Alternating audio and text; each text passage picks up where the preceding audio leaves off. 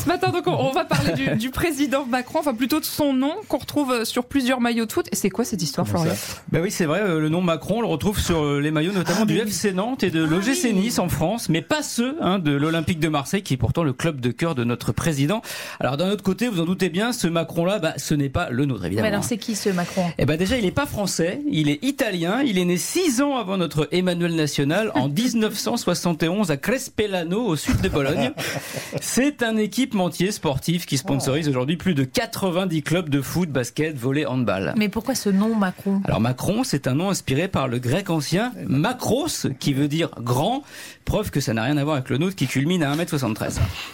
Est-ce que Macron sera à la Coupe du Monde? Alors le président a dit oui, hein, si la France va en demi-finale. Alors, alors l'équipementier, non, il n'y sera pas, car aucune des équipes nationales qu'il sponsorise ne s'est qualifiée.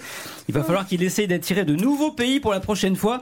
Pourquoi pas les Pays-Bas? Ce serait drôle pour nous quand même. Macron sur l'équipe de Hollande. Et puis c'est déjà arrivé en fait. Ah, ah oui. Un grand merci. Euh, Florian, on vous retrouve bien sûr demain matin à la même heure.